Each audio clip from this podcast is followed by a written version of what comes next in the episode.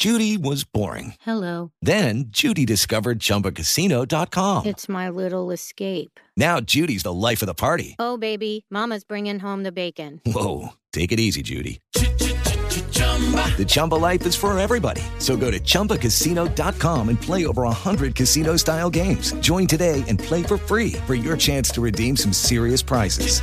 chumba ChumbaCasino.com.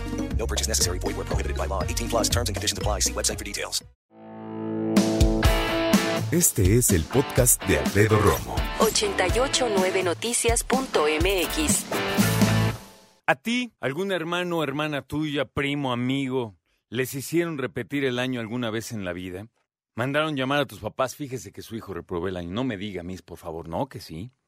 No, que sí, que hay que repetir el año. que Así como le pasó al hermano del DJ, por ejemplo. Por andar ahí este, pensando en otras cosas, ¡pum! Voló el año. Me llama la atención porque cuando tú piensas que alguien va a repetir el año, piensas retrógradamente, como pienso yo a veces, ¿no?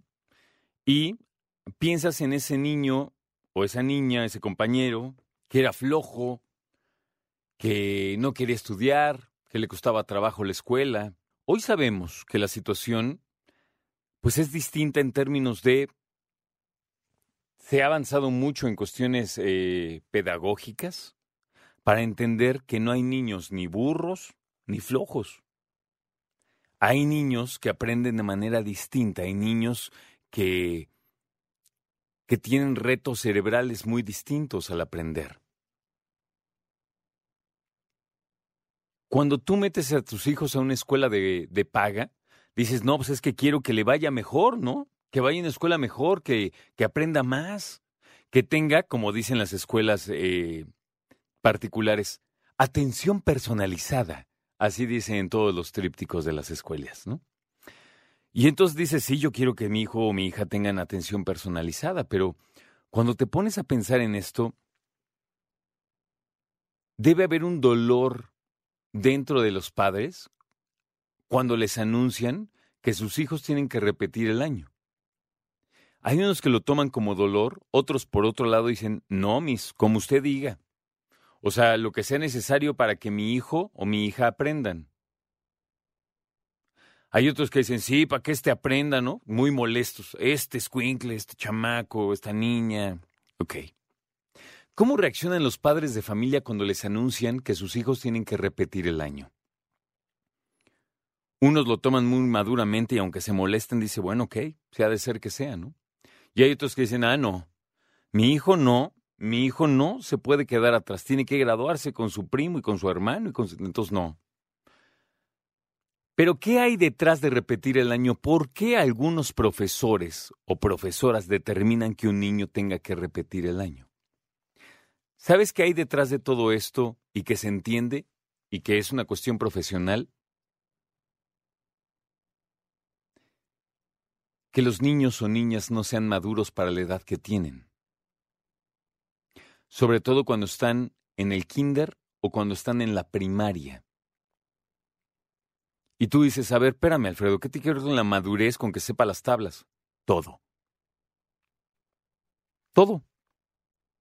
¿Te has fijado? Fíjate qué interesante. ¿Te has puesto a pensar en la edad que tienen los niños y en el año escolar que atienden?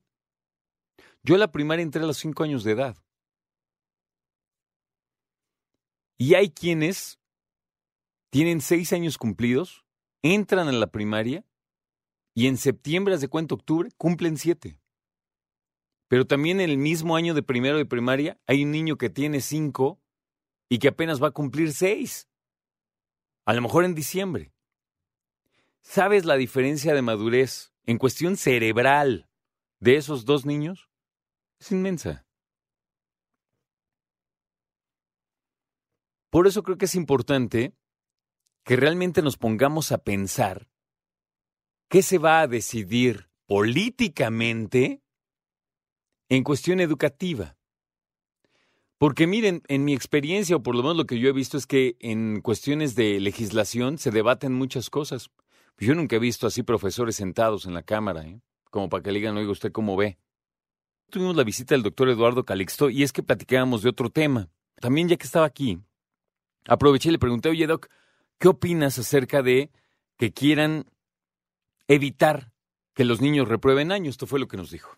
El cerebro tiene una capacidad de integración de información muy importante en la ventana entre los 7 y 14 años. Si entre los 7 y 14 años que estamos en la primaria y llegamos a la secundaria, no obtenemos primero la información, no se nos evalúa adecuadamente, el cerebro no hace una retroalimentación.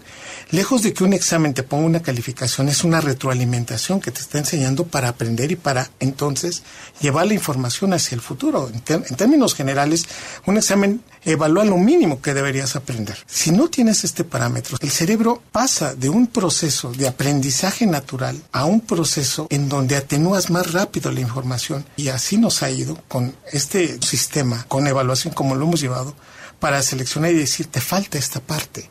Imagínate nada más lo que va a pasar entre la siguiente generación dentro de 10 años, en donde mucha información no está bien categorizada, no tiene limitantes y no hay filtros adecuados. Este proceso para el cerebro de no tener una adecuada retroalimentación de aprendizaje en esta etapa crítica del cerebro nos puede costar mucho en las siguientes generaciones. El hecho de ir a aprender por un proceso natural y una evaluación necesaria, se va a hacer en una atenuación y en un proceso que el cerebro es una máquina de reforzamiento constante, pero al mismo tiempo de atenuación de la información. Lo que no utiliza el cerebro lo empieza a olvidar.